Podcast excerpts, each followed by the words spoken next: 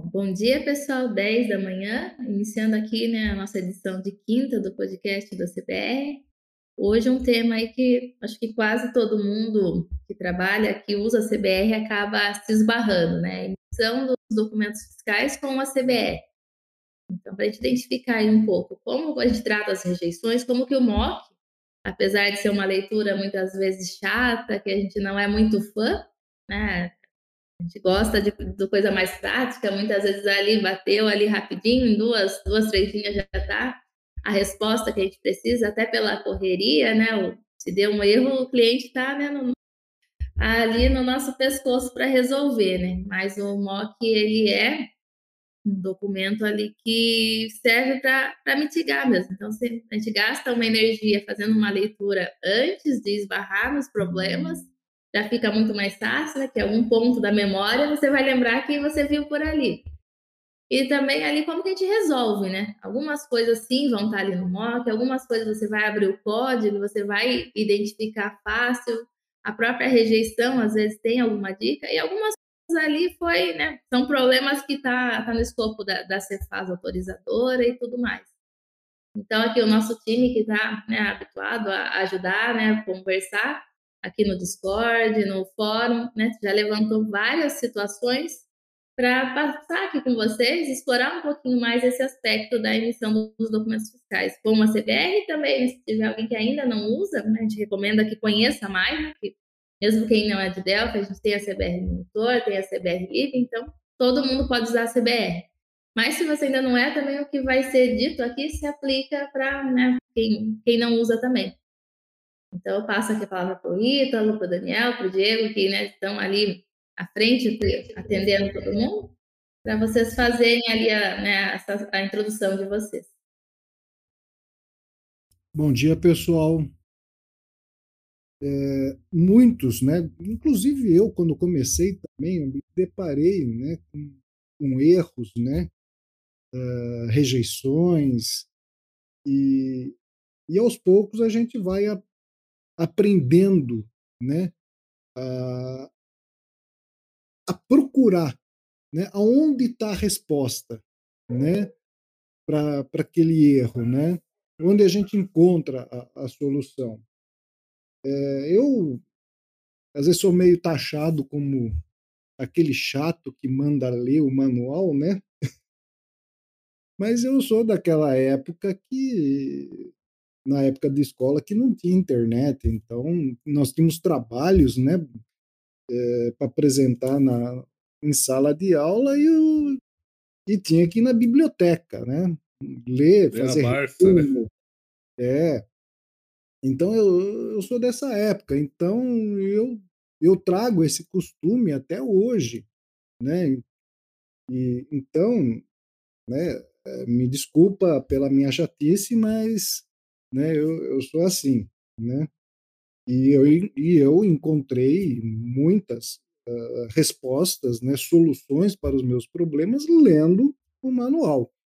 E hoje, pessoal, a Cefaz uh, ela dividiu o manual, que antes era um único PDF com 500, 600 páginas com tudo ali, né? E hoje não hoje ela separou em três manuais. Né? Então você tem um manual que eles chamam de visão geral, onde eles apresentam é, todos os serviços disponibilizados pelo web service daquele documento fiscal eletrônico em questão, né? Tem um manual que contém o layout do XML, né? E o terceiro manual é um manual que se refere ao documento auxiliar. Né? No, no caso, por exemplo, da nota fiscal eletrônica, é o DANF. Tá? Então, nós temos esses três manuais. Tá? E outra coisa, uh, inclusive o Diego acabou de colocar aí, né? Uh, o link, nós temos uma biblioteca. Tá? Nós temos Uh, você pode até configurar o Tortoise, criar uma outra pasta, né? Que vocês criaram uma pasta chamada Trunk2, né? Configurar o, o, para baixar os fontes, né? E só que existe além dessa pasta Trunk 2, existe uma pasta chamada Tools. Olha aí no, no, no chat aí, né? Uh, a URL que o Diego colocou, né? E, então você pode criar uma pasta aí chamada manuais ou tools, né? configurar o Tortoise e baixar tudo que tem lá. Tá? Você vai encontrar manuais de, de balança, uh, os manuais dos documentos fiscais eletrônicos, né? enfim, né? do SAT, tem um monte de coisa lá. Tá? Então, uh, toda vez que a gente vê que que foi publicado algum manual novo, né, na Cefaz lá, a gente baixa esse manual, né, uh, coloca no, na nossa biblioteca, disponibiliza ele, né, para que todos possam ter acesso aí, apesar que está disponível lá no, no, no portal lá, né, seja da nota fiscal eletrônica, do conhecimento eletrônico, né, mas a gente concentra tudo nesse lugar aí que facilita bastante, tá? Uh, enfim, é, o manual, o, que, que a gente fala o MOC, né? né? É, que é o Manual de Orientação para o Contribuinte, né? É, ele ajuda? Sim, ajuda e muito, tá? Porque ali, é, vou pegar uh, por exemplo, o manual que contém o layout do XML. Tá? Com ele, você descobre tá, se é, uma, uma determinada informação ela é obrigatória ou ela é opcional. Tá?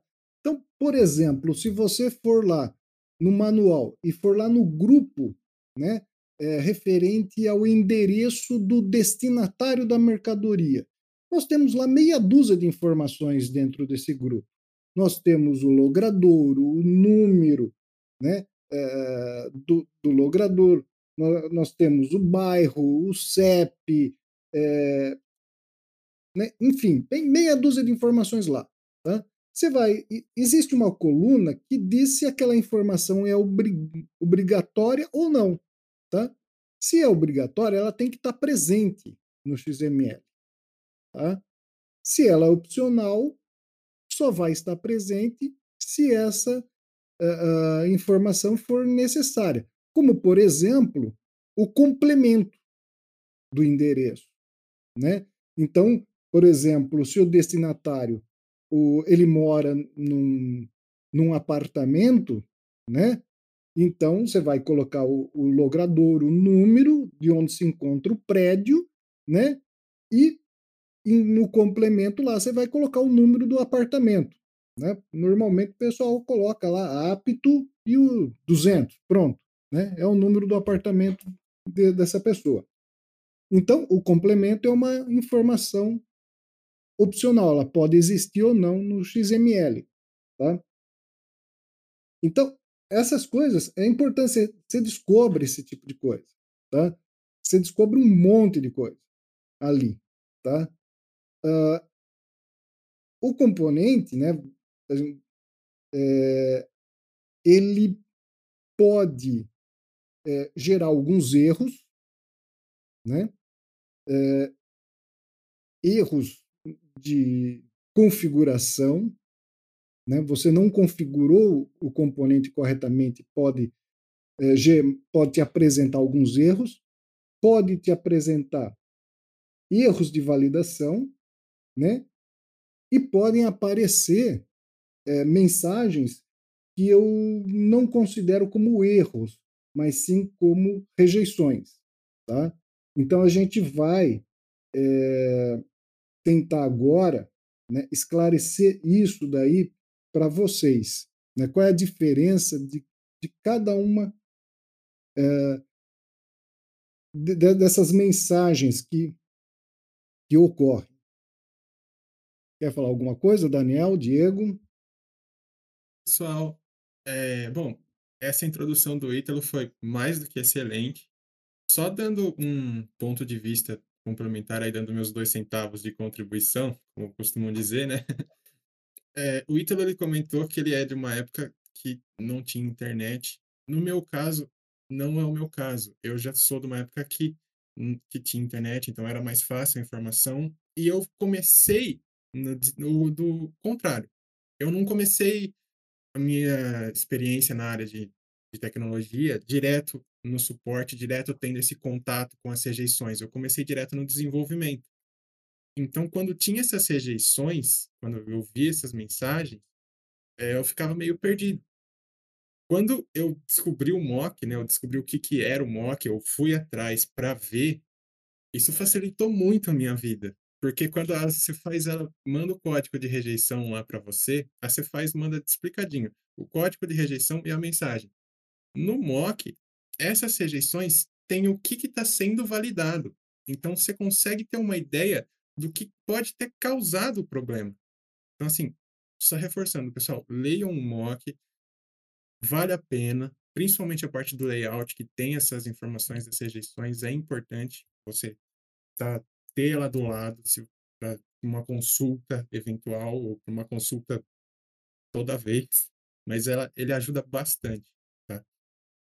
E, realmente, conforme o Ítalo falou aí, o componente, se você, vamos colocar aí, acontece com todo mundo aí, você está tranquilo, você recebe uma mensagem que seu cliente ou você mesmo foi emitir uma nota ou um documento fiscal qualquer e pulou um erro na tela lá. E agora, o que, que eu faço? A gente vai tentar esclarecer um pouco sobre isso aqui, né? Primeira coisa é tentar identificar, poxa, esse erro, ele é uma rejeição? Ele é um erro do componente? Ele é um, um problema de validação, é um erro de validação, que também é outra coisa. Esse é o primeiro passo para identificar aí o que, que a gente pode fazer. Né? Daniel, você quer falar alguma coisinha aí também? Na realidade, eu só queria complementar uma coisa que você falou muito bem sobre procurar no MOC, ou talvez procurar até na, no nosso fórum. É muito importante que a maioria das perguntas já praticamente tem respondidas nos fóruns, no próprio Discord, né? Você vai se dá um pesquisar aí, você vai encontrar a resposta com certeza. Mas enfim, quando o Diego citou de procurar no mock a descrição do erro, eu não sei se alguém daqui tem notado que às vezes perguntam para nós assim: "Ah, estou com erro de duplicidade". Daí nós perguntamos assim: "Por favor, qual é a descrição do erro completa, por favor, e a qual é a mensagem do erro completo, por favor, e o código?" Porque isso, duplicidade, pode ter várias coisas duplicadas, pode, né? Então até eu citei duas aí, eu dei um print do mock aí. Se você for pesquisar Uh, não pensa que o, o search do PDF ele é que nem o Google, né? Então, se você escreve, não, quanto mais informações você passar para o mock, né? Se for igual a mensagem, você vai conseguir ela mais rapidamente. Se escrever só duplicidade, vai cair algum, você vai ter que ficar aí pesquisando a duplicidade no mock.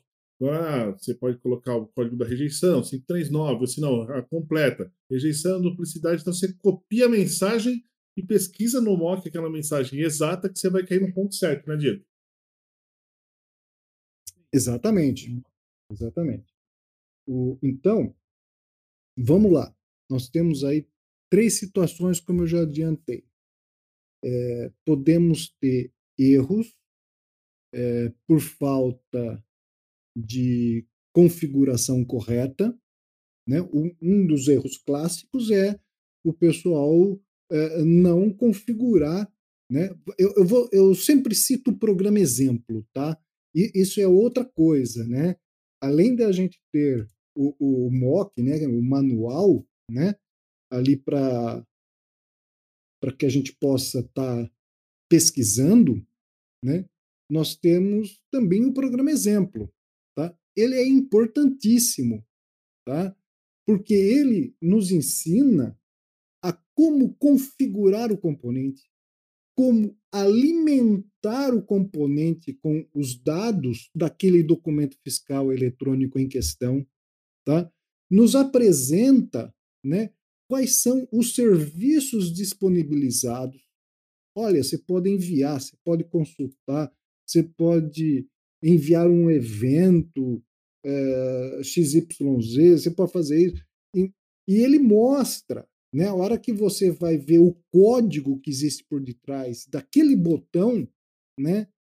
Uh, você vai ver, ah, então é assim que eu tenho que é, é, montar aqui no meu programa as linhas para poder enviar um evento, né? Então, ele é uma fonte de informações, tá? E outra coisa, né? A gente sempre, ah, você testou no programa exemplo, também ocorreu o mesmo erro, tá? Porque o programa exemplo, pessoal, é, ele é a única coisa em comum entre nós, tá? Então, o programa, se você tiver com todos os teus fontes atualizados, tá? O programa exemplo que você tem aí na tua máquina é exatamente o programa exemplo que está na minha, que está na máquina do Diego, do Daniel, né? Então, olha, eu testei com o programa exemplo, ocorreu esse erro. Então, nós vamos também fazer a mesma coisa, testar, para ver se também ocorre o mesmo erro. Tá? Se não ocorrer, é porque alguma coisa está errada aí. Tá? E que nem o Diego colocou aí no chat, né? É, erros, né? É, o dado PF, PFX, arquivo PFX, né? Não informado, não especificado. Isso daí é um exemplo, né? É, de erro de configuração errada. Tá? Você não configurou a, a, a, o que se refere ao certificado, né? Hoje, com relação ao certificado, né, o, você pode é, instalar o certificado na máquina e passar para o componente apenas o número de série dele, ou salvar o arquivo PFX em uma determinada pasta e informar o caminho e mais o nome do, do PFX no, no campo arquivo PFX e, mais a, a senha dele, tá? Ou então você pode é, salvar o conteúdo do certificado no banco de dados, tá? E depois fazer com que você leia o conteúdo que está lá salvo no banco de dados e colocar em dados PFX e mais a senha. Tá? E hoje temos até a opção de você informar a URL onde está o, o arquivo PFX, né, caso uh, ele esteja num, num, servidor lá na nuvem. Tá? Então, hoje você tem uma, um leque aí de opções com relação de, da, da configuração referente ao certificado. Tá? Então, se você não configurar isso corretamente, você vai ter erros. Tá? Uh, e esse erro são erros levantados pelo componente. Ó, oh, meu, você não configurou corretamente. Estou esperando encontrar determinada informação aqui, não, você não colocou, tá? Então, essa é uma Mas, situação, tá? Aí você, aí você se pergunta, né? Ah, como que eu sei se esse erro que foi levantado, ele foi uma, ele é, foi levantado pelo componente? É, no, alguns componentes, por exemplo, o componente da nota de serviço ele tem o, o, identificador X, identificando os erros. E uma forma bem simples, bem simples mesmo de você descobrir isso, é pesquisar pela mensagem ou parte da mensagem nos fontes. Porque se você tem essa mensagem, dados PFX, por exemplo, se você pesquisar por dados PFX em todos os. Você pode fazer isso facilmente com o Notepad, por exemplo, ele vai te mostrar as ocorrências. Se você vê lá, ah, tem um RAIS levantando essa mensagem, beleza, então, nesse momento aqui, ele está caindo nessa exceção. Por que, que ele está caindo nessa exceção? Você pode rastrear ela de trás para frente, encontrar onde ele levanta a exceção e ver o que está causando isso.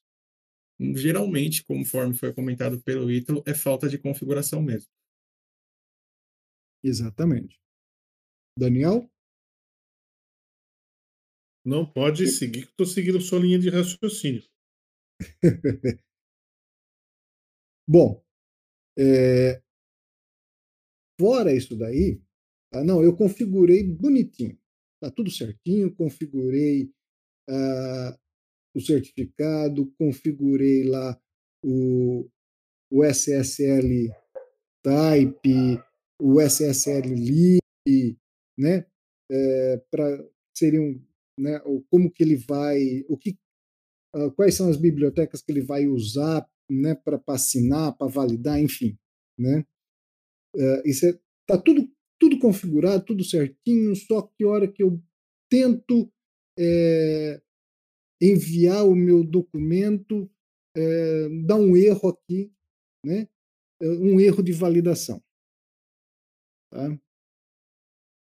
Então, pessoal, erro de validação é, é quando ocorre erro de validação, o documento não saiu da tua máquina. Tá? Não foi nem para ser fácil. Tá? O que, que o componente faz? Tá? Aliás, o que os componentes de emissão de documento fiscal eletrônico fazem? Tá? É, componente de, de, de, emissão de nota, de conhecimento, o componente de, de nota fiscal de serviço, é, é, o, o, fluxo dele praticamente é quase a mesma coisa. Tá? Como que a coisa acontece? Bom, você alimentou o componente com os dados lá, tá? Bom, agora eu quero emitir. Legal. Mandou executar o método emitir lá. O que, que ele vai fazer? Ele vai gerar o XML, vai assinar o XML, tá? E depois ele vai confrontar o XML com os esquemas, tá? Para que servem esses esquemas? Tá? No meu, na minha visão, eles servem para duas coisas. Primeiro, verificar se a estrutura do XML está correta. Segundo, verificar as informações contidas nele para ver se elas estão no formato e tamanho correto. Tá? Exemplos. É, voltando lá na, na questão lá do endereço, no grupo de endereço do destinatário da mercadoria. Se você olhar lá no MOC, vai ver que a, a ordem das informações, logradouro, número, complemento, bairro, né? Tem, tem uma ordem. Você não pode gerar essas informações dentro desse grupo em qualquer ordem. Você tem que seguir aquela ordem. Tá? Por quê? Na hora que ele pegar o XML e confrontar com o esquema, ele vai ver se está exatamente naquela ordem. Tá? Se, aqu se aquela informação, se aquela tag, se aquele grupo é obrigatório, ele tem que estar tá presente no XML. Tá? Então, o, o esquema serve para isso. Né? Num primeiro momento, vamos dizer, para verificar se a estrutura do XML confere com o esquema. Tá? Tem aqui o, logra... ah, o logradouro é um campo obrigatório, ele está presente? Tá, beleza, legal. Tá? O, o número é obrigatório, tá presente? Tá, beleza. Tá? Olha, o complemento ele é opcional. Foi informado? Foi. Tudo bem. Ah, não foi informado. Tudo bem também, porque ele é opcional. Ele pode constar ou não constar no XML. Não tem problema nenhum. Né? E e a sequência, tá certa? Tá certa. Tá? A segunda coisa, uh, nesse confronto entre o XML e o esquema, é o seguinte: cada tag ela tem uma informação. Essa informação pode ser uma string de caracteres, pode ser um número, pode ser uma data, né? pode ser um, uma, uma hora, né? um horário. Né? Então, tem o, o, tem o tipo da informação. O tipo da informação incluída ali naquela tag, né? Confere com aquilo que está no esquema, né? Confere, né? Se não conferir, se não está, se você, ele está pedindo lá, por exemplo, a data e hora de, de emissão, né? E você colocou lá eh, a palavra hoje. vai dar errado, porque ele está esperando uma data e você colocou um, uma, uma sequência de, de, de caracteres, né? colocou uma palavra ali, está errado isso. Ele vai acusar esse erro. Ó, essa informação aqui está errada. Né?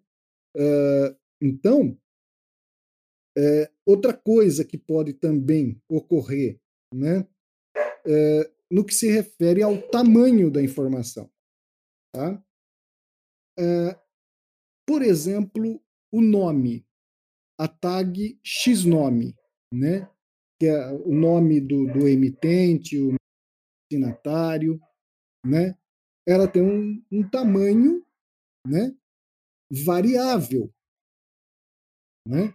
pode ter no mínimo dois caracteres e no máximo 60. O que, que vai acontecer se você gerar um XML cujo nome do destinatário seja simplesmente X? O que, que vai acontecer? Vai ocorrer um erro de validação. Por quê? Porque está escrito lá, tanto no, no manual, né, no mock, quanto nos esquemas, que o tamanho mínimo daquela informação é dois caracteres. Né? Por outro lado, se você colocar também um nome com mais de 60 caracteres, também vai resultar num erro de esquema, né? um erro de validação, porque a informação que está ali está maior do que o estipulado. Tá? Então, olha só, pessoal. Quanta informação você é, obtém ali no manual. Tá? Inclusive, essa informação te ajuda na montagem das tabelas no banco de dados. Para que, que você vai criar lá no cadastro de clientes o campo nome com 100 caracteres? Para quê? Sendo que no manual aceita no máximo 60. Entendeu? Então, você olhando o manual antes, né? Você vai começar a desenvolver, você vai começar a montar as tabelas, né, no banco de dados. Pega o manual, olha, essa informação aqui, o tamanho máximo é 20.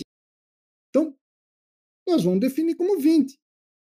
Tá? No máximo que vai acontecer amanhã, a Cefasa mudar esse tamanho para 30. Né? Então aí você vai lá e cria um script lá e para aumentar de 20 para 30. Tá? Dificilmente ela vai diminuir o tamanho da informação. Né? Então, você, você fica sabendo se aquela informação é obrigatória ou não, você fica sabendo do tamanho máximo daquela informação, o tipo da informação, se é numérica, se é data, se é caractere, né? Então você vendo o manual, né, o, o, o manual que contém o layout, você, você, você tem ali um mundo que vai te ajudar bastante, tá? E se você, né, na hora de você montar um cadastro, né, ah, montei meu cadastro aqui de cliente, né? E você, é, vocês sabem, tá? o Delphi tem ali né, é, é, eventos, enfim, tem é, N maneiras de você checar né, a informação colocada lá naquele campo, né, se está no, no tamanho desejado. Tá? Então, o campo nome a hora que o camarada sair daquele campo, você pode verificar se a quantidade mínima de caracteres é dois. Se não for dois, você, você joga uma mensagem para o usuário e fala: Meu, você, a, a, a informação aí é inválida, tem que ter no mínimo dois caracteres e no máximo 60. Quer dizer, você, você não deixa nem o, o usuário cadastrar um nome de cliente né, inválido. Entendeu? Uh, eu vou contar um, rapidinho uma historinha para você uh, que eu vivenciei. É, uma empresa desenvolveu um software de, de emissão de conhecimento de transporte e no cadastro remetente da mercadoria, do destinatário da mercadoria, enfim, né? Tem, tinha lá o campo e-mail, né? E, e, e essa aplicação não checava o campo e-mail, não fazia nenhuma checagem, nenhuma validação da informação colocada ali, tá? O que, que aconteceu? É, um usuário ligou, olha, está dando esse erro aqui. Aí a pessoa do atendimento acessou a máquina, né? Deu tá, é erro de validação, né? Aí o rapaz me chamou falou, Ítalo, me ajuda aqui. Né, tá dando esse erro aqui. O que está acontecendo? Peguei, fui mostrando para ele pela mensagem de erro. Falei, tá vendo? Ó, uh, tá dando um erro de validação no, no, no campo e-mail Olha o que o camarada digitou. Ele digitou ponto. No campo e-mail, o camarada colocou ponto. Né? E está dizendo que isso daí está errado. Né? Então entra lá, apaga esse ponto, deixa vazio, sem nada, tá? e manda o camarada emitir novamente. Tá? Aí passou. Agora você explica para o rapaz lá que quando não tiver e-mail, é para ele deixar em branco, não é para ele pôr ponto. Tá? Ah, mas Ítalo, tem como checar para ver se aquela informação é um e-mail? Tem sim. Tá? É possível sim. Inclusive, eu não lembro de cabeça, eu posso depois procurar. Né? A gente pode até criar um, um tópico no fórum, né? É, como validar um campo que contém um e-mail. Tá? Existe sim uma, uma maneira né, é, de se fazer isso. Tá? Então, uma coisa é. Ah, o Panda colocou aí o, o regex. É, uma coisa é se aquela informação tem cara de e-mail. Ah, o camarada escreveu lá abacaxi.brinha.com.br. Isso tem cara de e-mail? Tem. É válido? Existe? Isso é outra história. Tá? Isso é outra história. Mas a, a, a informação tem cara de e-mail. Tá? Diego, Daniel? Então, pessoal, só para é, sintetizar aí, é, tá lá, pulou uma mensagem de erro na tela para o seu usuário lá, tá desesperado, precisa emitir nota, e agora o que, que eu faço? Primeira coisa, ver se, se esse erro é um erro do componente levantado pelo componente, ver se ele é um erro de validação ou ver se ele é uma rejeição gerada pela Cefaz. Erros do componente. É, isso é uma dica bem simples, tá, pessoal? Pode ser que tenha suas exceções, mas erros do componente levantados pelo componente. Você pode buscar ele nos fontes mesmo, para ver se se ele é um erro do componente. Geralmente eles vão estar em português. Geralmente não, eles vão estar em português. Erros de validação.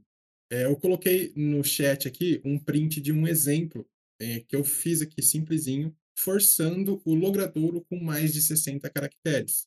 Se você olhar, você vai ver que ele tem um trecho da mensagem em inglês. Então, pode ser uma dica aí para você, se tiver um pedaço da mensagem lá em inglês, pode ser que seja um erro de validação.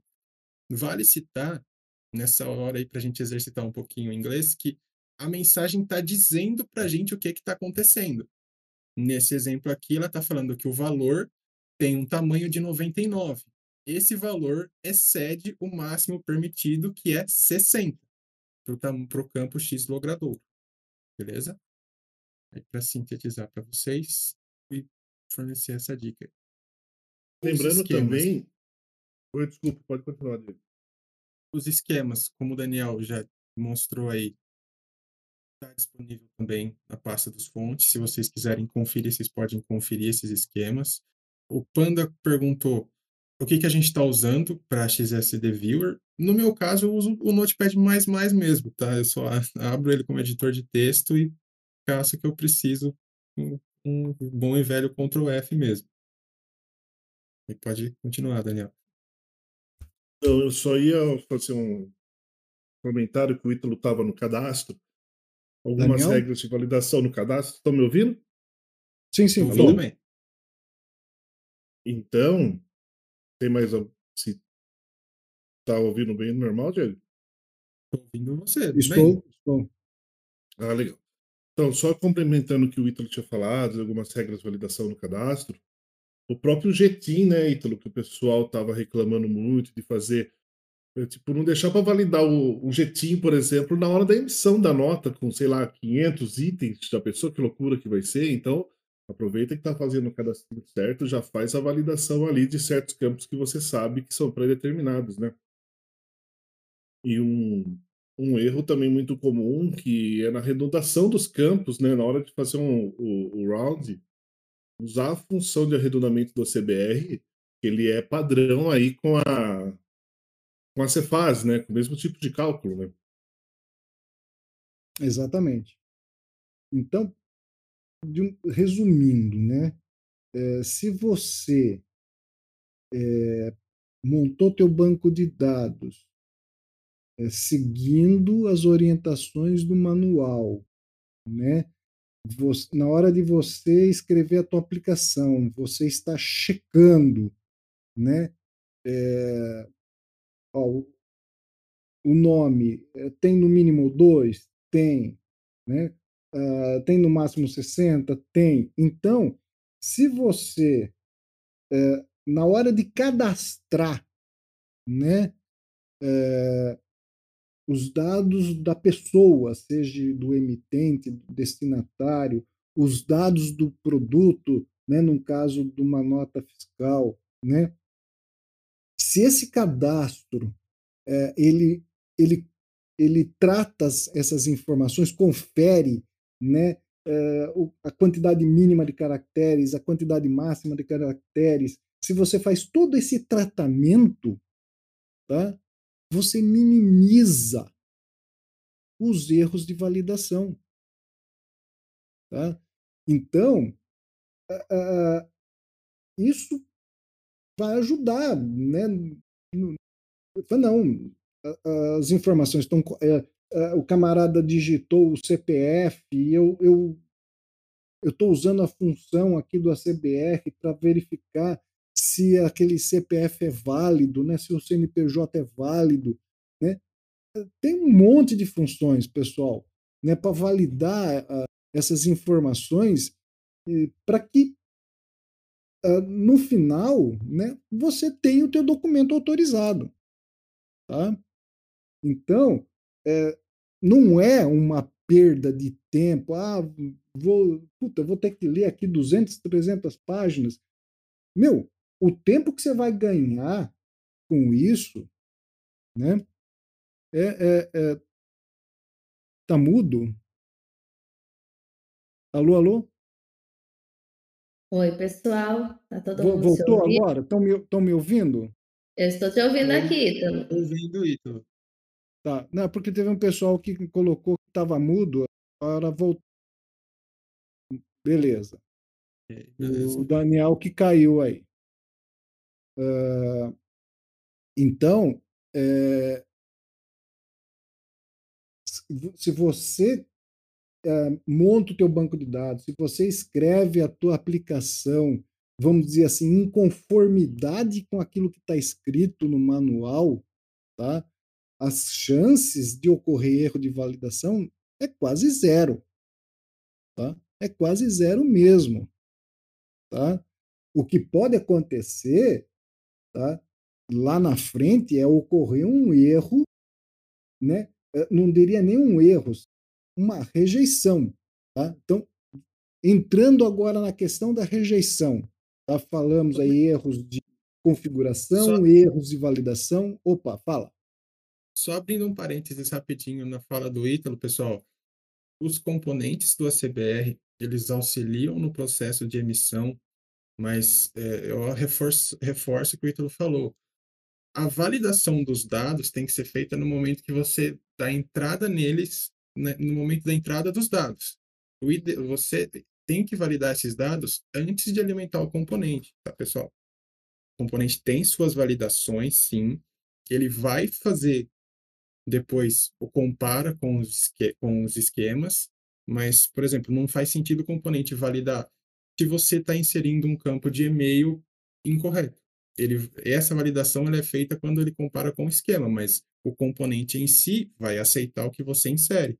Então é interessante que você faça essa validação na sua aplicação no momento de entrada dos dados.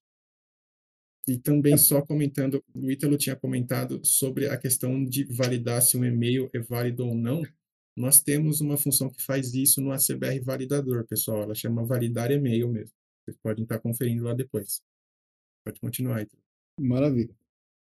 Então, é, se você, né, é, se você faz todo um tratamento de validação na tua aplicação no momento do cadastro, evita aquilo que eu contei para vocês, né? Do usuário tá usando a tua aplicação, ele tenta emitir, dá um erro, aí você explica para ele, ó, não pode ser desse jeito, tem que ser de outro, aí, aí corre um outro erro, aí você explicar para ele. O que, que, que, que esse usuário vai falar para o dono da empresa? Ó, esse software aqui não presta, vira e mexe dá erro. Vocês perceberam? Tá? Então, vocês não podem tá, é, passar por isso. Tá?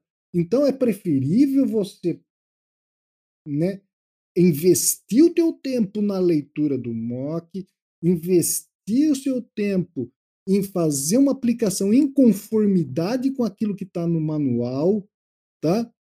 Para que esses erros de, de validação e, e rejeições depois lá para frente seja praticamente zero. Tá?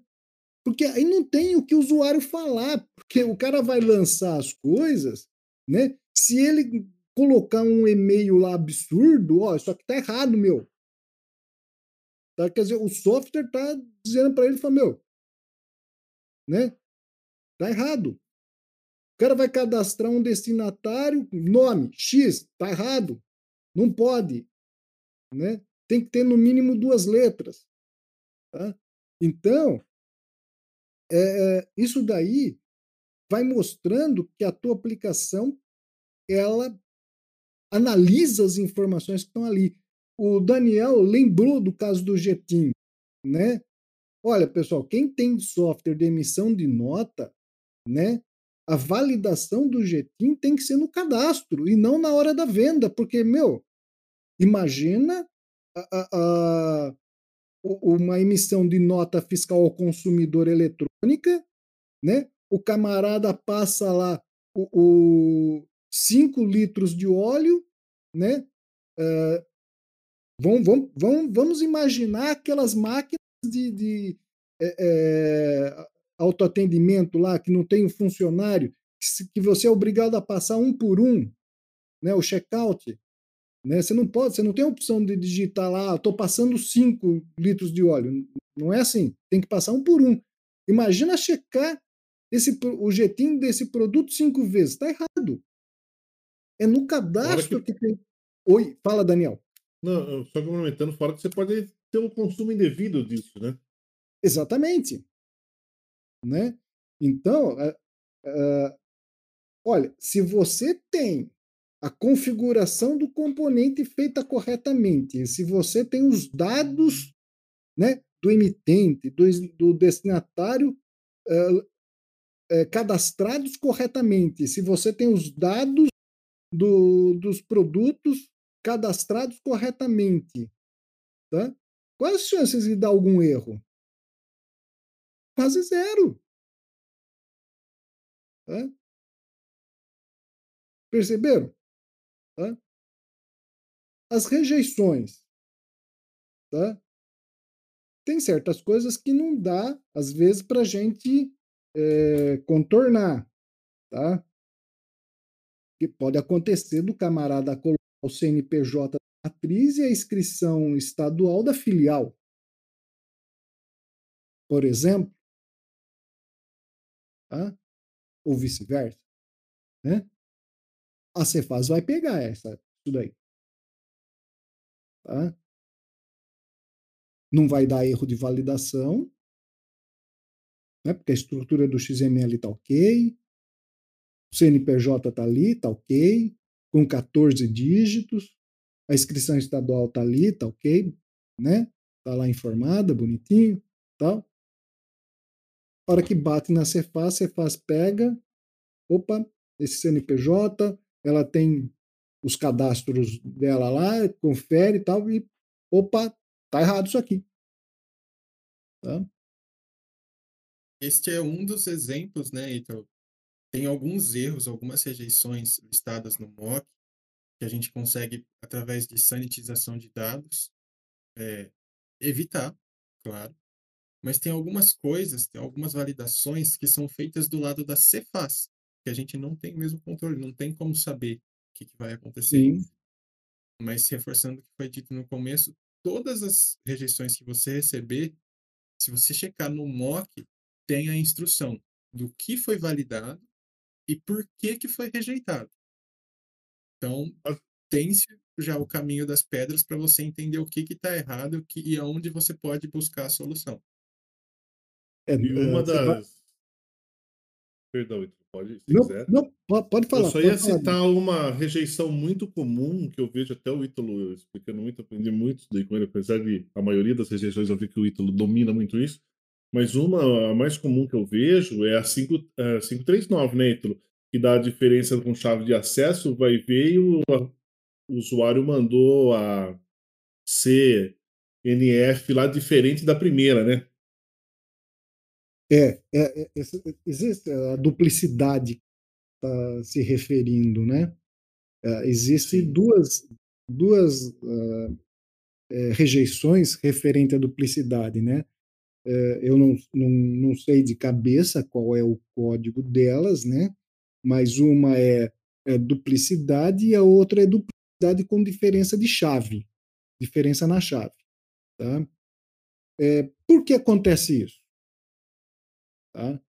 Porque a tua aplicação deixa o usuário transmitir o documento fiscal novamente, sem mais, sem menos.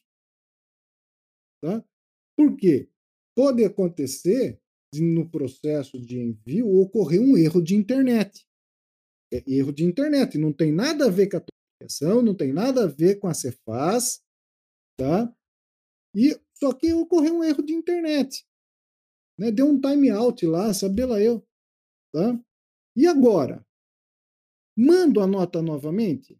Não. Em hipótese nenhuma, você deve mandar novamente.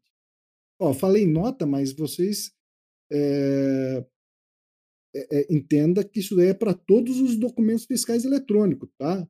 É, conhecimento de transporte, manifesto de documentos fiscais, é para tudo, tá? É para tudo. A dica é geral, é para todos os documentos fiscais eletrônicos. Mandou, deu erro de internet, tá? Mando novamente? Não. Por que não? Você sabe me dizer em que momento ocorreu esse erro? Esse erro ocorreu no envio ou foi no retorno? Será que o documento que eu, man que eu mandei chegou lá na Cefaz? Ou ele parou no meio do caminho? Tá? Então, a gente não sabe em que momento ocorreu esse erro de internet. Tá? Então, o que, que você deve fazer?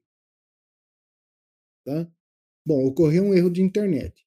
Eu tenho na minha máquina no, o, o XML assinado, salvo, seja ele no banco de dados, seja ele em disco. Eu tenho o XML assinado e salvo que, que eu vou fazer? Eu vou carregar esse XML no componente, tá? XML assinado, e vou consultar. Se o erro ocorreu no retorno, o documento está lá na Cefaz. Concorda? E aí, o que, que nós vamos ter como resposta? Duas coisas. Podemos ter aquilo que a gente espera obter, que é a, o status 100 de autorizado, ou um status diferente de 100, acusando a rejeição. Ó, tem uma, tem uma informação aqui errada. Se voltar, se, se voltar como autorizado, tá? Se voltar como autorizado, tá? O, como componente, como, como o documento está carregado, o componente contém o, o XML né, carregado, ele, o componente automaticamente vai atualizar o XML, deixando ele completo, ou seja, assinado e autorizado, com o protocolo de autorização. E agora? Agora você imprime o documento auxiliar desse documento, envia por e-mail, se for o caso, e vida se segue. Tá? Ítalo, e se o erro ocorreu no envio? Se ocorreu no envio, você vai ter uma rejeição dizendo que o documento não consta na base de dados. Se você tiver essa rejeição, que o documento não consta na base de dados, aí sim você envia novamente aquele documento. Tá? Então, erro, deu erro de internet, timeout, não deixa o usuário transmitir. Primeiro precisamos saber o que aconteceu. Vamos consultar. Quem sabe, tá? Esse erro foi no retorno. Tá? Você só vai enviar novamente se o, o erro foi no envio, então ele não está na base de dados, então você envia novamente, ou se ocorreu uma rejeição, né? E aí você vai ter que corrigir aquela informação errada e enviar novamente. Tá? E com isso, com esse procedimento, você elimina essas rejeições de duplicidade. Você não tem mais isso daí. Tá? Duplicidade com diferença de chave. Tá? Qual é a diferença aí? Tá? Olha, a chave ela é composta por várias informações. Tá? E uma delas é o código da nota fiscal, que, conforme consta no manual, o código tem que ser um número aleatório. Tá? Então, pessoal, é número da nota, código da nota, que é um código aleatório de oito dígitos. O, o número é nove e o código é oito dígitos. Oi, Ítalo, só cortando, desculpa cortar o seu raciocínio, mas lembrando que é muito importante salvar esse código no banco de dados, né? É isso que eu ia chegar. Então, a, a data. A data e hora de emissão. Tá? Data e hora de emissão. Essas informações têm que ser salvas no banco de dados, junto com as demais informações. Tá? Por quê eu devo armazenar essas informações no banco de dados? O número, data e hora de emissão, o código da nota, porque eu tenho que salvar.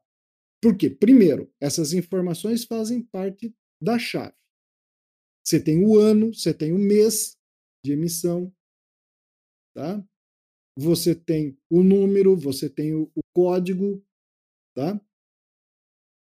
Você tendo essas informações salvas no banco de dados, se houver, ó, se houver necessidade de gerar o XML.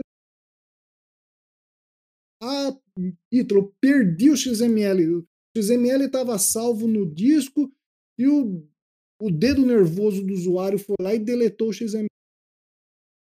Preciso gerar de novo.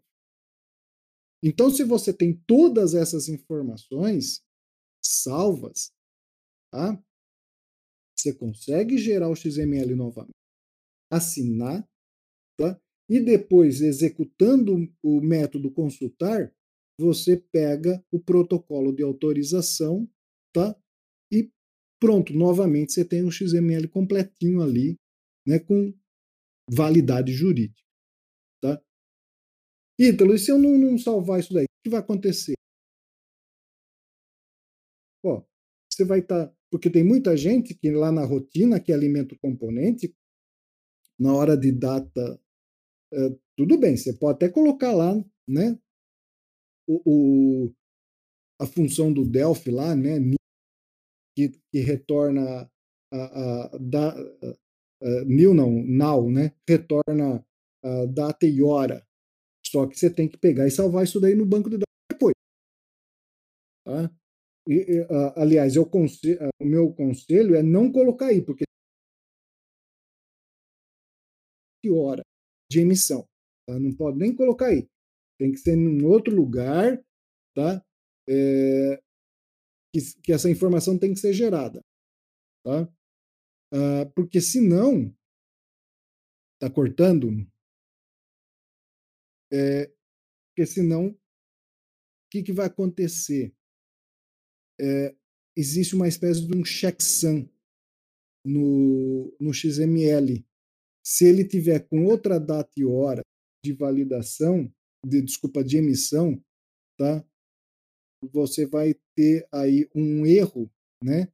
É, o, o componente vai levantar um erro que o digest value do XML não confere com o digest value do protocolo de autorização. Tá? Então é importantíssimo tá? Essas informações, principalmente data e hora, tá? Uh, de emissão, uh, o, o, código da nota, que é um número aleatório, né? serem salvos no banco de dados e você usa ele né? na hora de gerar o XML, porque assim você Uh, se você precisar gerar esse XML 500 vezes, 500 vezes ele vai ser gerado exatamente igual. Tá? Então, isso é muito importante dizer para vocês isso daí. Tá? Diego, Daniel? Não, sempre aprendendo, né? Ítalo, você é um ótimo professor. É... Bom, é, então, pessoal, beleza. Vimos se o erro de validação deu um erro de validação lá, um erro, perdão, um erro pro, pro usuário lá. Temos que ver se ele é um erro gerado pelo componente, indicando possivelmente uma configuração errada. Se ele é um erro de validação, indicando possivelmente uma informação errada. Ou se ele é uma rejeição, indicando que ele foi configurado corretamente, ele foi colocado as informações corretas, mas só que ele passou por alguma validação do lado da Cefaz que devolveu uma rejeição. Sobre isso, eu queria abrir um parênteses, pessoal, principalmente referente à parte fiscal, configuração de tributária, configurações de impostos. É, a gente recebe algumas dúvidas a respeito disso. É, todos nós aqui somos desenvolvedores. Então, assim, quando a gente fala, quando vocês mandam para a gente uma dúvida fiscal, uma dúvida no âmbito tributário, qual que é o, pelo menos acredito que o Daniel e o Ítalo possam contar o deles, mas o meu curso de ação qual é? Primeira coisa é verificar no MOC o que, que causou a rejeição. Depois disso, eu vou buscar mais informações a respeito. Mas o que eu posso fornecer para vocês, o que todos nós podemos fornecer, é a nossa opinião sobre o assunto. Por isso que, como preencher gente... praticamente, né? Isso, exatamente. A nossa, a, no, a nossa interpretação sobre a causa da rejeição, a nossa interpretação à regra. Por isso que a gente sempre fala, é sempre bom você estar tá conferindo junto ao seu departamento fiscal ou contador de confiança, para eles te darem a palavra final. Porque se você preenche alguma coisa errada, pode sobrar para você futuramente. Né? Então, não sei se o Ítalo ou o Daniel querem complementar, mas essa questão fiscal é sempre interessante estar com essa consultoria. É, às vezes, isso, e às vezes, só cortando, acho que é um caso recente, até a pessoa nos questionou assim, ah, mas como que o meu contador vai saber como preencher determinado campo, né, determinado, sei lá, o componente?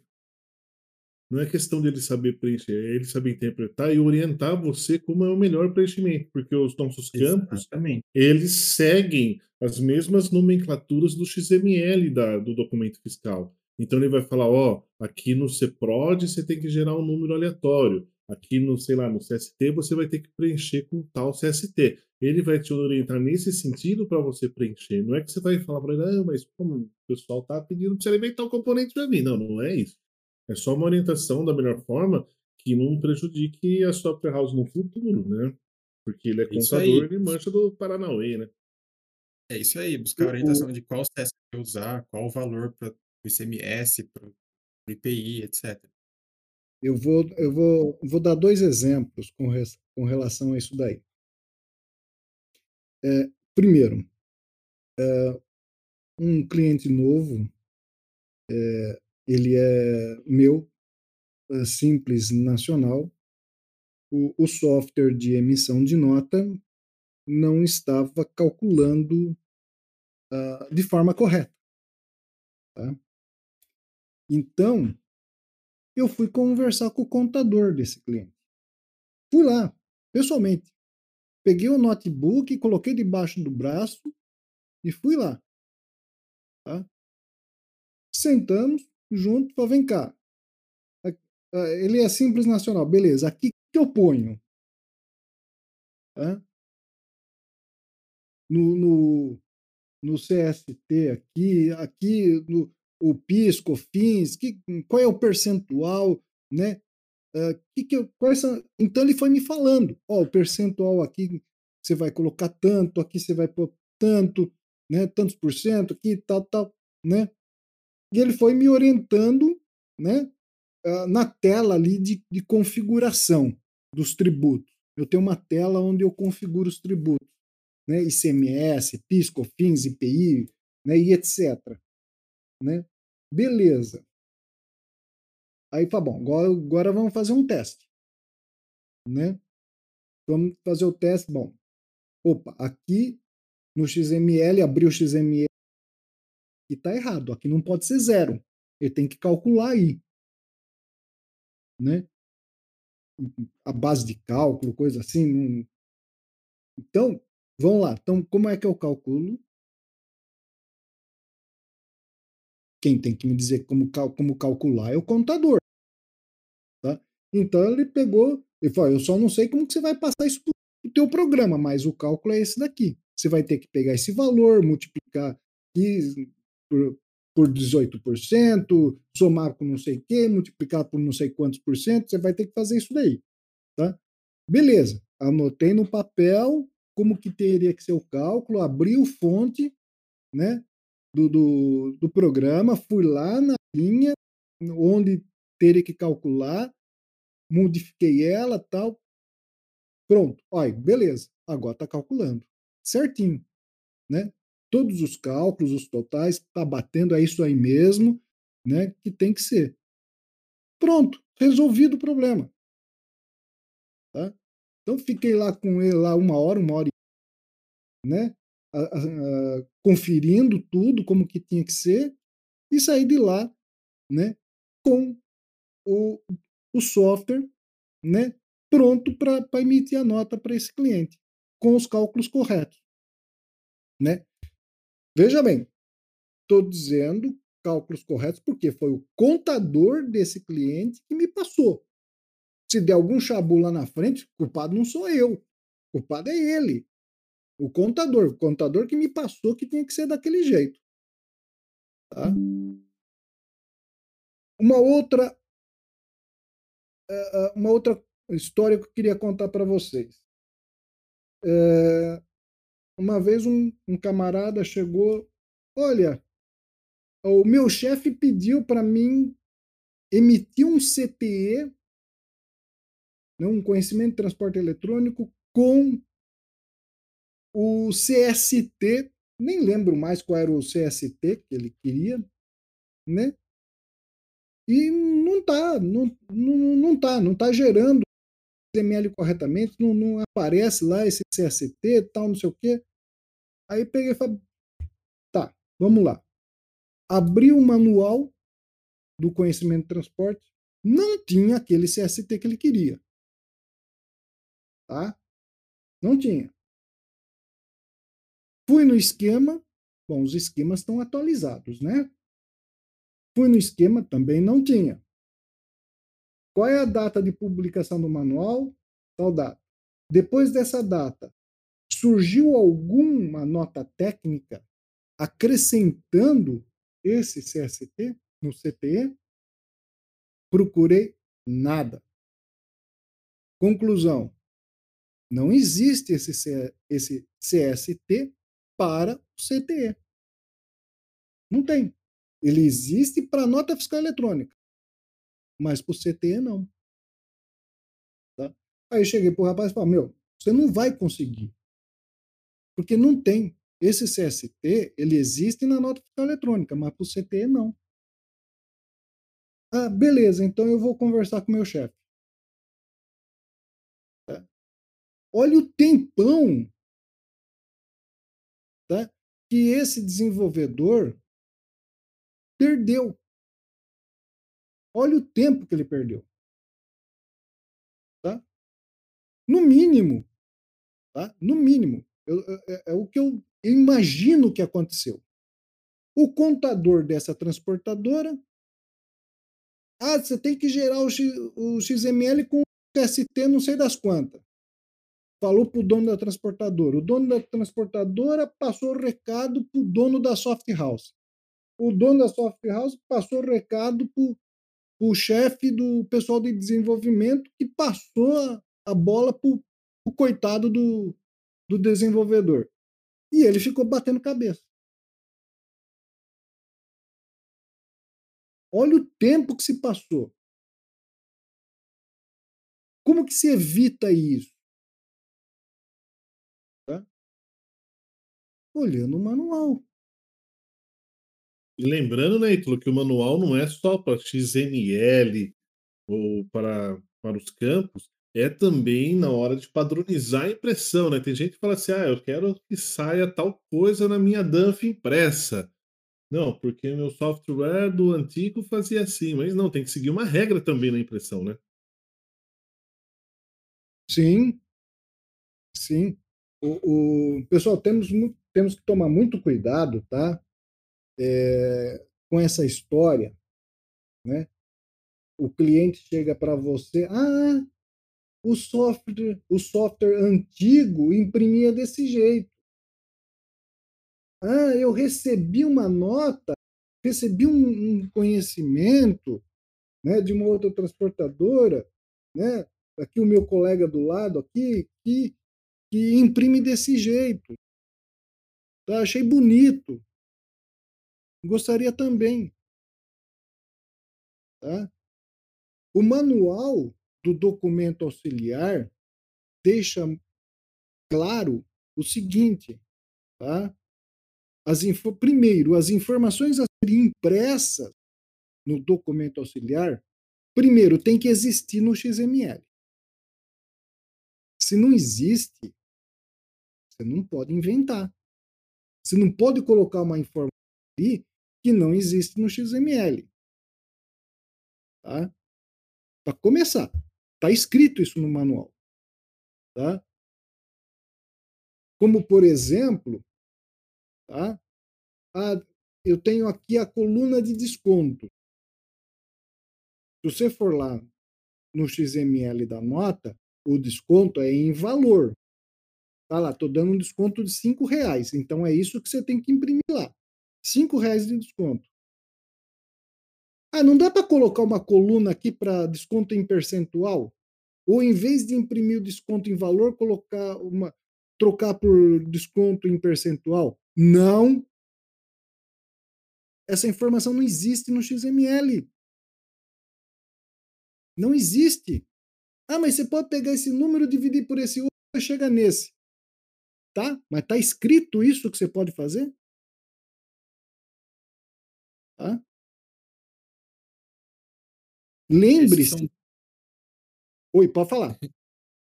Esses são dois ótimos exemplos de que os manuais eles são seu amigo, né? Eles são a sua base para contestar algo que você acha que está incorreto, né? Tanto nessa questão da impressão, se pedir alguma coisa, ah, não, vamos olhar no manual. O manual permite? Então a gente vai conversar. O manual permite? Olha, não pode fazer isso, porque se eu fizer isso, tá irregular.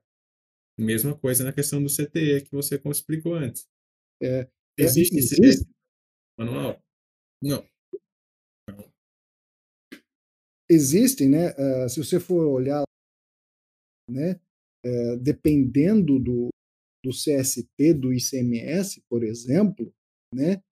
Uh, dependendo dele, você tem a informação A ou não, tá?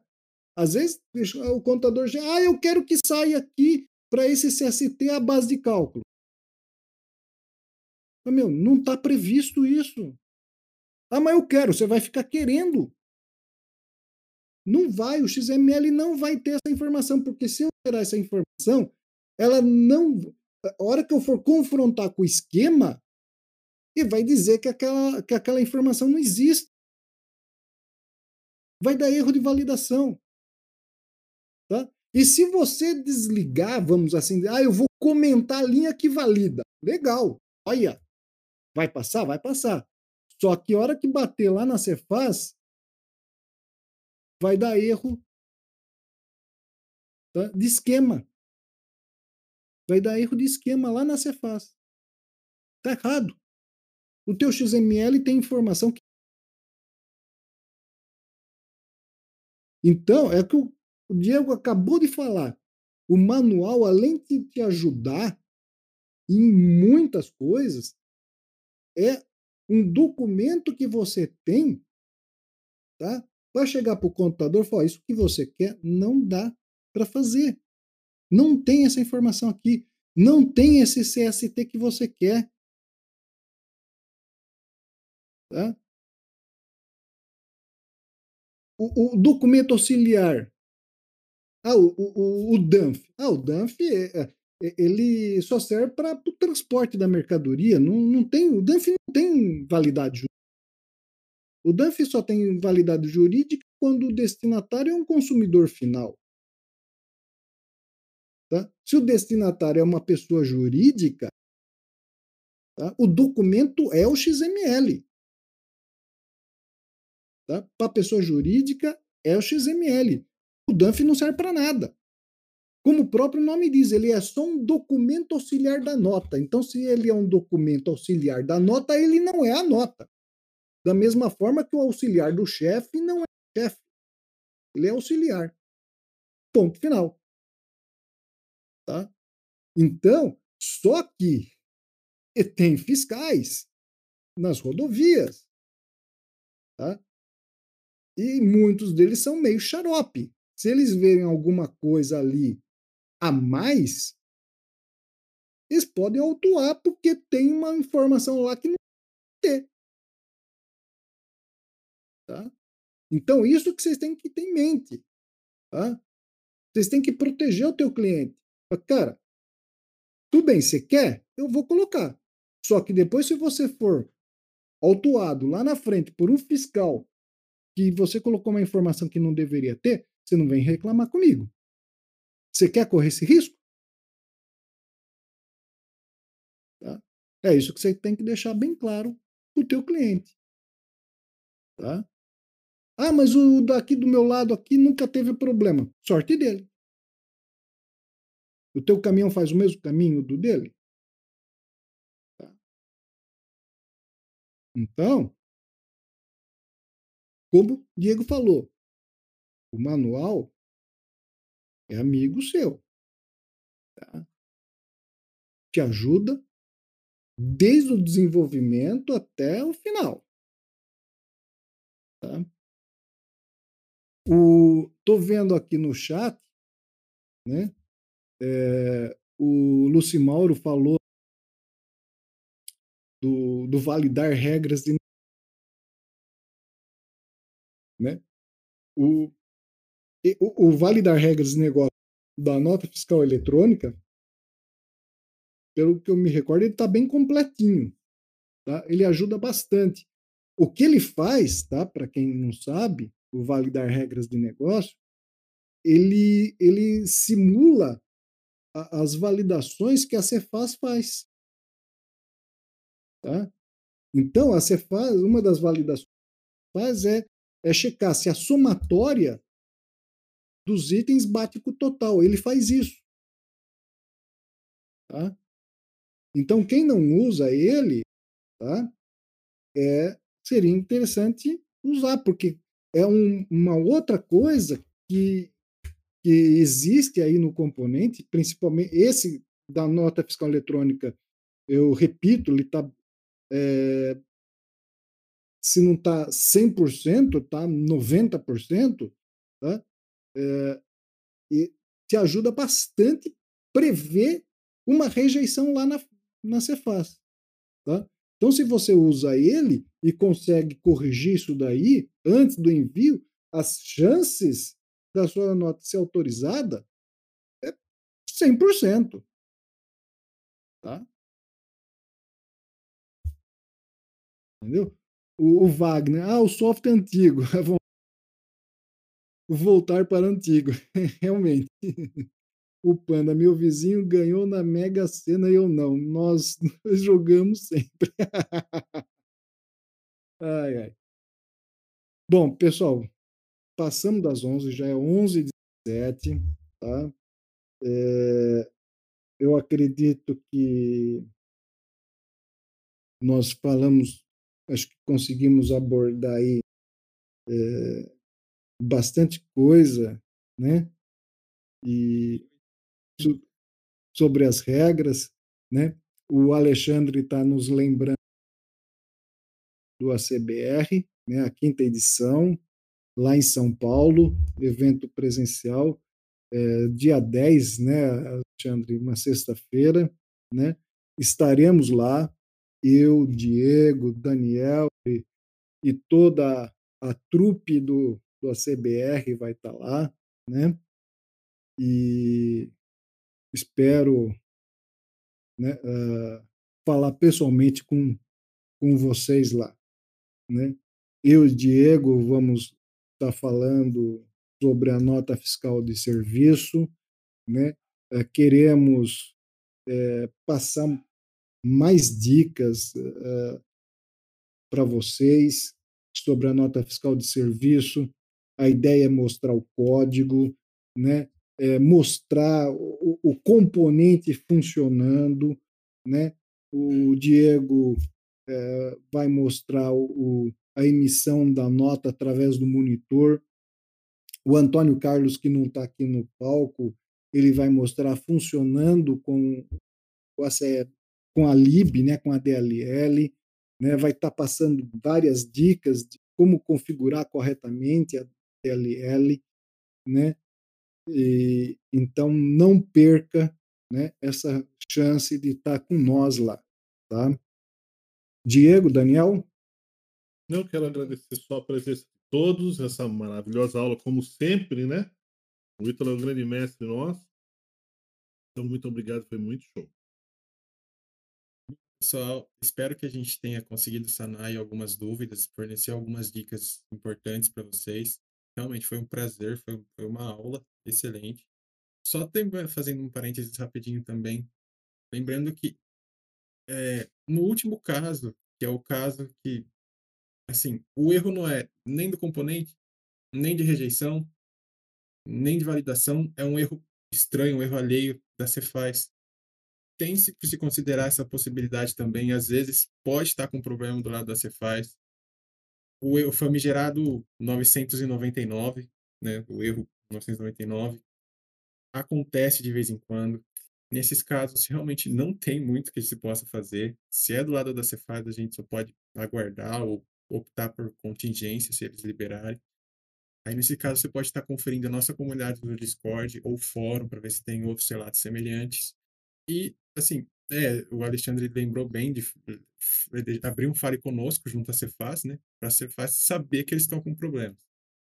Muito obrigado pela participação e um bom dia aí para todo mundo. Bom dia, pessoal. Obrigado pela presença de todos. Até a próxima. Obrigado, até. Até. Tchau, tchau.